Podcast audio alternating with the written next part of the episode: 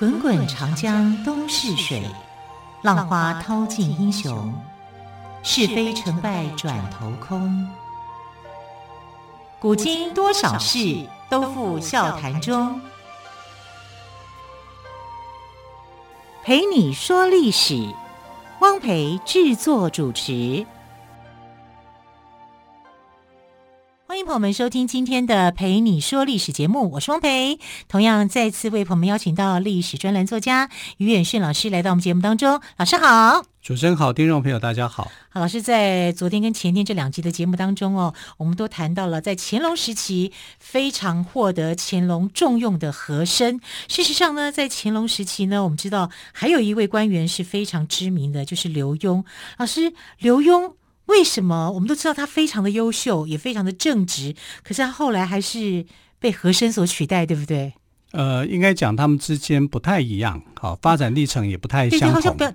他比他大了三十多年嘛，哦，对，因为他中进士的时候呢，是在乾隆三十二年的时候，嗯、那和珅是乾隆十五年才出生的，啊，所以他三十几，刘墉三十几岁的时候，三十出头的时候，呃，和珅才一岁，一岁，大概一岁而已哦，所以你可以看得到，就是说，其实他们差距很大啊。总之，江山代有人才出啊。你看，如果我们说这个呃，和珅五十岁过世，那家那个和刘墉呢，那个时候就已经是八十几岁的老人，啊，所以他们之间，你说有什么像戏剧描写的说两个人在斗吗？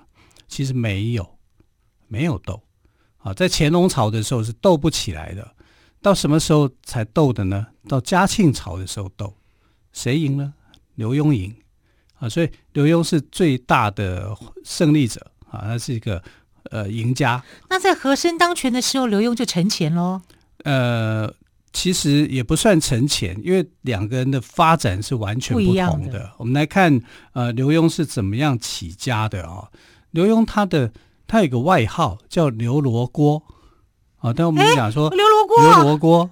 电视上的刘罗锅吗？对对对，驼背的那个刘罗锅吗？对。那真实的他真的是驼背吗？当然不是啊。那为什么电视要这样演？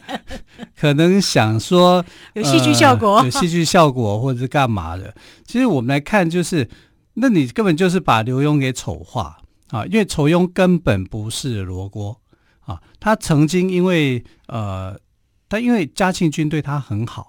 啊，因为他是他所喜欢的一个大臣，所以呢，那因为他年纪大了，他在嘉庆朝的时候年纪大了，七八十岁了，所以嘉庆君从乾隆时代一直到嘉庆年间呢，所以嘉庆君那个时候呢，就戏称他为叫刘驼子。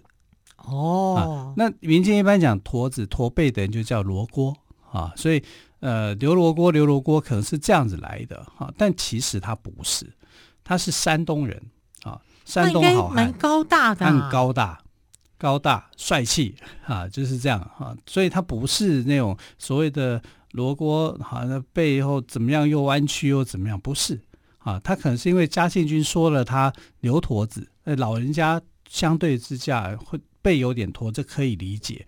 但生活上的他绝对不是。那我们看到底他的家世是怎么样哦？所以，我们看戏剧有时候会想说，哎，和珅跟刘墉两个人斗，互相斗，哎，其实还蛮好玩的啊。但是跟历史是完全搭不上来，因为两个人就有三十几岁的差距啊，啊，所以是这个差很远。还有就是，呃，和珅呢，呃，很受重视，他升官的速度是比刘墉还快的啊。那刘墉敢不敢去碰他？刘墉也敢，但也不是不敢哈，啊，但是。没有戏剧里面所写的那么样的夸张，哈。那刘墉的父亲呢，跟他的祖父啊，其实都是青年才俊啊，年纪轻轻就高中进士。所以，我们现在来看刘墉是什么？他是官二代啊，或者讲官三代，他们家就是当官的啊。那刘墉出身官宦的世家，那父亲叫做刘统勋。那刘统勋这个人呢，是乾隆很喜爱的一个大臣，因为他是等于是鞠躬尽瘁，啊，为皇帝哈这种死而后已的人啊，所以最后他过世的时候呢，呃，刘统勋过世的时候，乾隆给他的谥号非常的好，叫做文正。如果一般如果说在清朝你能够获得文正的这样的谥号的官员哦，不多啊，大概整个清朝才几个人，八个人。整个清朝哦，两百多多年哦，两百六十八年才只有八个大臣拿到文正的一个称呼。没关系，我们歌坛也有刘文正，我就知道你要 这样说。哎，他就是刘文正啊。对啊，所以刘统勋、刘墉嘛，对，他们姓刘啊，刘文正啊。对啊，但呃，刘墉不是此刘文正，非彼刘文正。对，但刘墉不是拿到文正哦，刘墉拿到叫文钦。啊，文钦，所以文钦那个时候就有了。对，清 两个字是清清官的清。哦，多三点水。对啊，那现在写的这样好像也蛮对的。对啊，这刘文清。对，那刘文正当然这个文正两个字是比文清又更高级了一点了。那显示就是说乾隆皇帝对他的重视度是高的啊。可是文清这个字是那个嘉庆君封的啊。嘉庆君大概的想法是。你们一朝两个文正，我可能觉得不太可能给你们家这么这么大的一个荣耀啊。那因为他是为官清廉，然后他想要去推广这样的一个风气啊，崇尚这样的风气，清廉的风气。因为那时候贪污太严重了啊，所以他给刘墉的谥号叫文清，就想我我最信任的大臣是我的表率啊，他是清廉正直，我希望你们以刘墉为主。啊，清廉正直的这个形象能够推广出去啊，所以啊，他就把这个刘墉啊叫做文钦啊，跟呃刘统勋的文正啊是有一些差距的。那刚刚就讲到，就是说，因为刘统勋呢、啊、功劳很大，所以呢，刘墉变成怎么样，知道吗？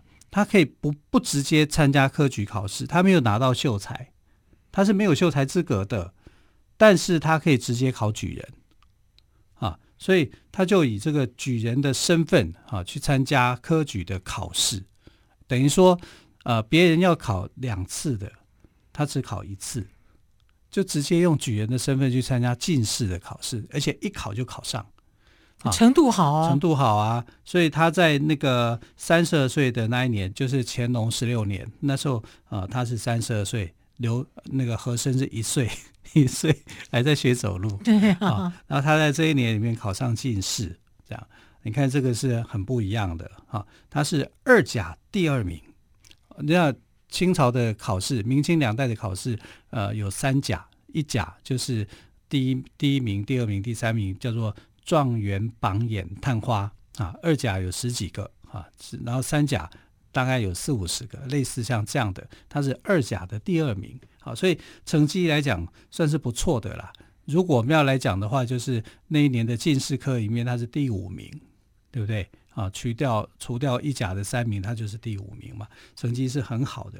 那刘墉的父亲刘统勋呢，因为正直无私啊，他就担心儿子留在京城里面当官会遭到政敌的暗算啊，所以政敌就会欺负他啊。就对刘统勋来讲，他是老江湖。他很清楚知道，就是说这些京官啊会去斗斗他儿子。我儿子年轻啊，三十二岁还算年轻了。因为你要你要知道，考进士科啊，五十岁都不算老。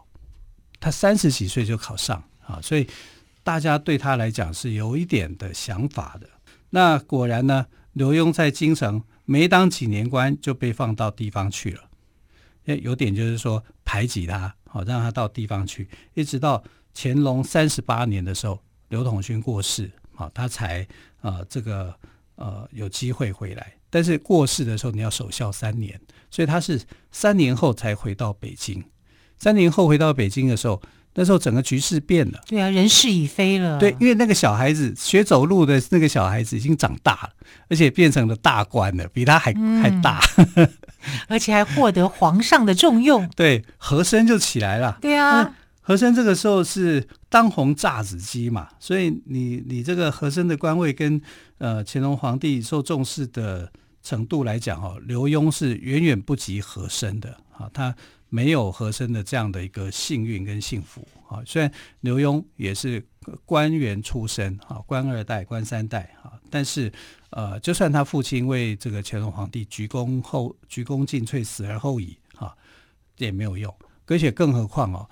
乾隆皇帝其实他是一个喜怒无常的人啊，他曾经啊把这个刘统勋下到监狱里面，因为怀疑他啊，就是啊有人检举他嘛，就怀疑他有问题，就后来发现说，哎，这是被人家冤枉的，所以才又把他给放出来。所以你看，皇帝当皇帝的人，猜忌心是非常非常重的。那和珅可以做到，乾隆皇帝从来就没有猜忌他，这也太奇妙了。就这样，我觉得这一点真的是让人非常的佩服哎，和珅怎么做到的？我也不知道怎么做到。对呀，你知道那个嘉庆君哦，当太子的时候，当当世子的时候哈，其实那个时候世子也没有被被公布出来，因为他们是秘密建除的方式嘛。可是大家都知道皇帝就是他啊，心里头有这样的，所以背地里都叫他太子嘛，哈，这是一种尊敬啦。然后他有一次呢。就打破了那个人家进贡的那个盘子啊，真的很漂亮的一个瓷器那样一个大盘子，然后就想说糟糕了，进贡不会是不是给不是给他的，是给皇帝的，那这时候怎么办呢？少了一样东西，因为他们都管账啊，每个账目都是查得清清楚楚的啊，这个呃他们都查得很清楚啊，你就变成说我不知道该怎么样去解释这个事情，他就很难过就哭。然后和珅就看到，就是说，你你哭什么啊？怎么啦？怎么啦？对不对？他就说他打破了一个盘子，盘子这样，那个盘子我有，所以马上就帮嘉庆解决问题了。对呀、啊，可是问题是，人家进贡的为什么你有？因为有，很简单啦、啊。我就跟对方讲哦，我帮你拿给皇帝，我也要有一个。其实类似这样，对对对，真的，而且还比皇帝的更大。对对，好，我们这个这样听于老师讲，我觉得还有趣的故事应该是蛮多。我们觉得有趣啊，其实这是不当行为了啊、哦。好，我们先休息一下，之后呢，再来听更多和珅的故事。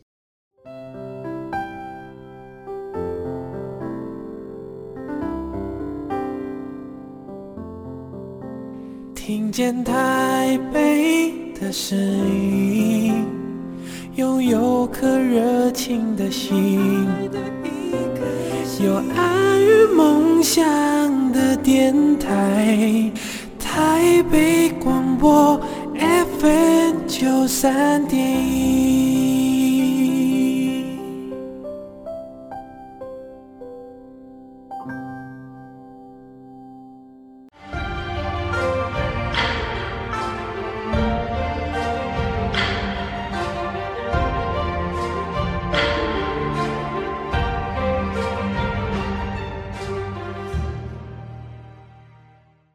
广播电台陪你说历史节目，好，我们节目特别来宾岳勋老师谈到的是刘墉哦。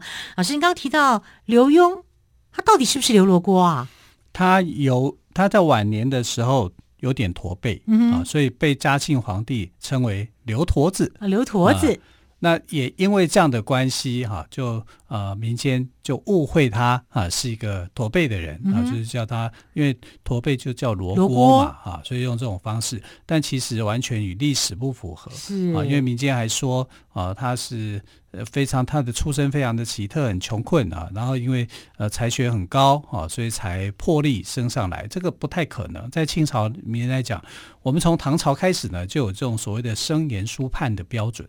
所以声就是声音啊，你声音要好听啊，不能够太沙哑或者是什么啊，不能就老生这样子啊，也不是说不可以，就是因为你要去处理民间的一些官司的问题，嗯、至少要清楚，要清楚，对，要清楚。啊言呢，就是言语方面，你说话要有逻辑啊，要要不要不要逻辑上面不对。书，你书法字要写得好啊，写字至少要写得端正，能够看，看得懂。对对对啊，声言书判哈，你要有判断的能力啊。大家就是用这种方式去看一个人啊。你如果说你长相太丑的话，其实这个言这个部分就会被。认认定说可能标准度是不够的啊，所以官员民院来讲呢，就有大概上来讲这样的判断。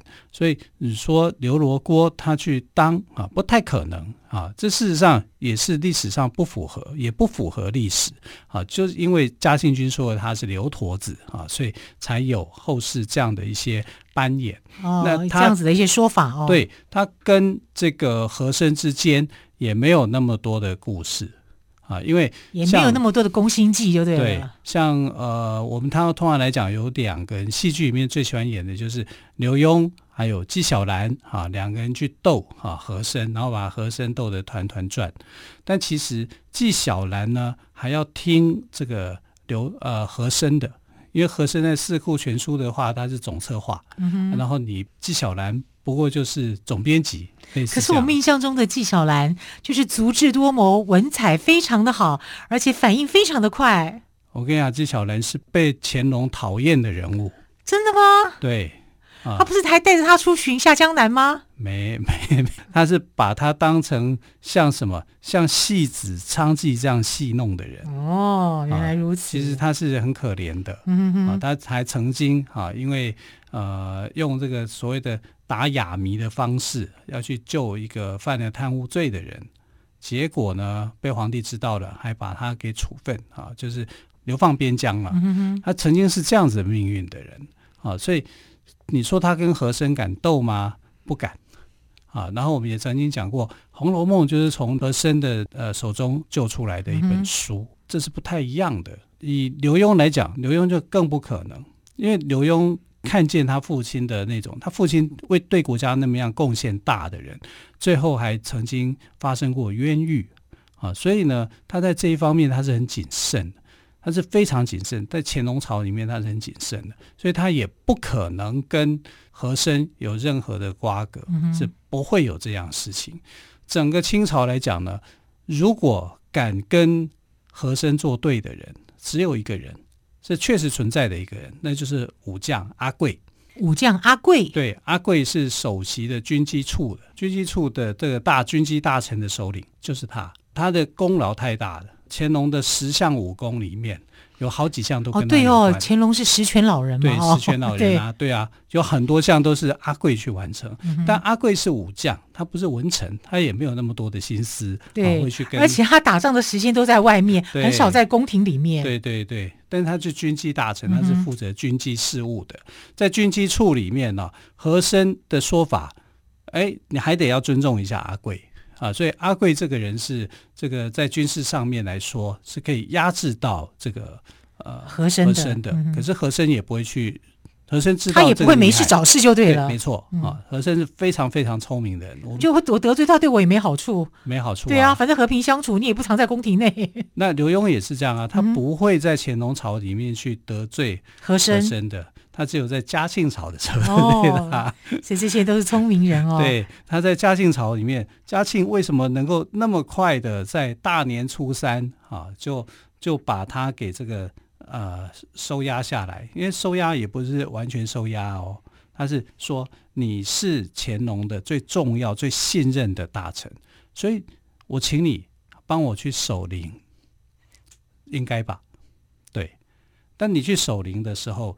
你就跟外界的通讯联络是断绝的，断绝的，对他，所以他就派兵再去阻断这些这些人他可以断绝的地方，然后最后就说你造反，下监牢，就把他给羁押关起来，啊，羁押关起来以后就是，然后就开始支罗很多罗织很多的罪名，就说和珅犯了什么罪，全部现在开始所有人就开始倒他嘛，就。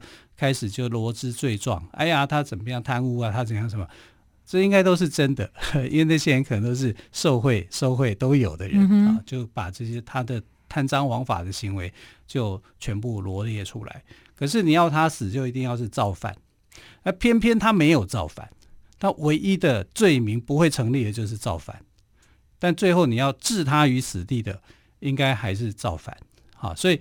和珅是一种例外，就是说他没有经过任何的审判就直接处死的人，因为审判结果会对嘉庆君不利，因为他没有造反的事实，而没有造反，你就不能杀他，你顶多治他罪，关关几年，在那个时候来讲就没有办法去杀他了，所以他也不能够公开程序去处分他，所以只好命令就说你自杀吧。嗯哼，啊，所以他就上吊自杀，是这样子的。然后他上吊的时候呢，哦、还写了一首绝命诗。哦，那首绝命诗写起来就是看起来好像看恐怖片一样。真的、啊？对对对，是很有很有意思的哈。所以他是被这个刘墉给斗倒的。啊，刘刘墉的斗倒是因为他要让这个，但刘墉也耐得住性子，哎，他耐得住乾隆这这么长的时间呢，等到嘉庆君上来，他才敢斗他，哎，对，所以他压压抑住耐性也是很足够的。他就是钓鱼嘛，嗯，我就等你这个鱼上钩啊。那个呃，和珅去世的时候五十岁嘛，那他年轻哎，八十几岁了，嗯，对刘墉来讲，他是八十几岁的人了，啊，所以。关于这个和珅跟刘墉之间的那种很多的恩怨情仇，对恩怨情仇是一定有的，但不是那么像戏剧那样写的，在乾隆朝发生那么多。可能这两个人都是名人啊，哈，清代的名人哈，所以就呃很容易这种好像把他们给靠近啊，编织在一起。那纪晓岚呢？呃，我记得曾经戏剧说他是铁齿铜牙，但那个是元朝的剧作家在形容一个这个。的那个元曲里面所说的一些话，这些话移植到纪晓岚是不适合的，因为纪晓岚，呃，换个角度来讲，他没什么骨气的。啊，他是一个文人啊，但是他基本上面来讲啊，是被轻视的。啊，所以他没有像刘墉那样，刘墉是被重视的，纪晓岚反而是被轻视的啊，所以有时候看到这个。文人的地位到像纪晓岚这样子很可怜的啊，所以我这样讲，这完全跟戏剧里面所看的纪晓岚那种啊怎么样是完全不一样的哈。所以纪晓岚有机会的话，我们可以来谈谈他到底是为什么乾隆那么不欣赏他，那为什么民间又特别欣赏他？他其实有某些地方的机智跟幽默，因为他曾经在那个修《四库全书》的时候啊，修的累死了。然后就随便讲了一句话，因为皇帝来巡查了嘛，嗯、他就讲：“老头子走了没？”啊，这个我好像听过哎，对，这皇帝还很生气，对不对？对呀、啊，皇帝就火啦。你今天叫我老头子，你给我解释一下这三个字是什么原什么原因什么由来？好，他就硬着头皮，这这就是机智反应嘛。好，老就是长者的意思嘛，对，对不对？你要去。年纪很大，对，老那一定叫是长者，嗯、这叫是长者的意思。对，那头呢？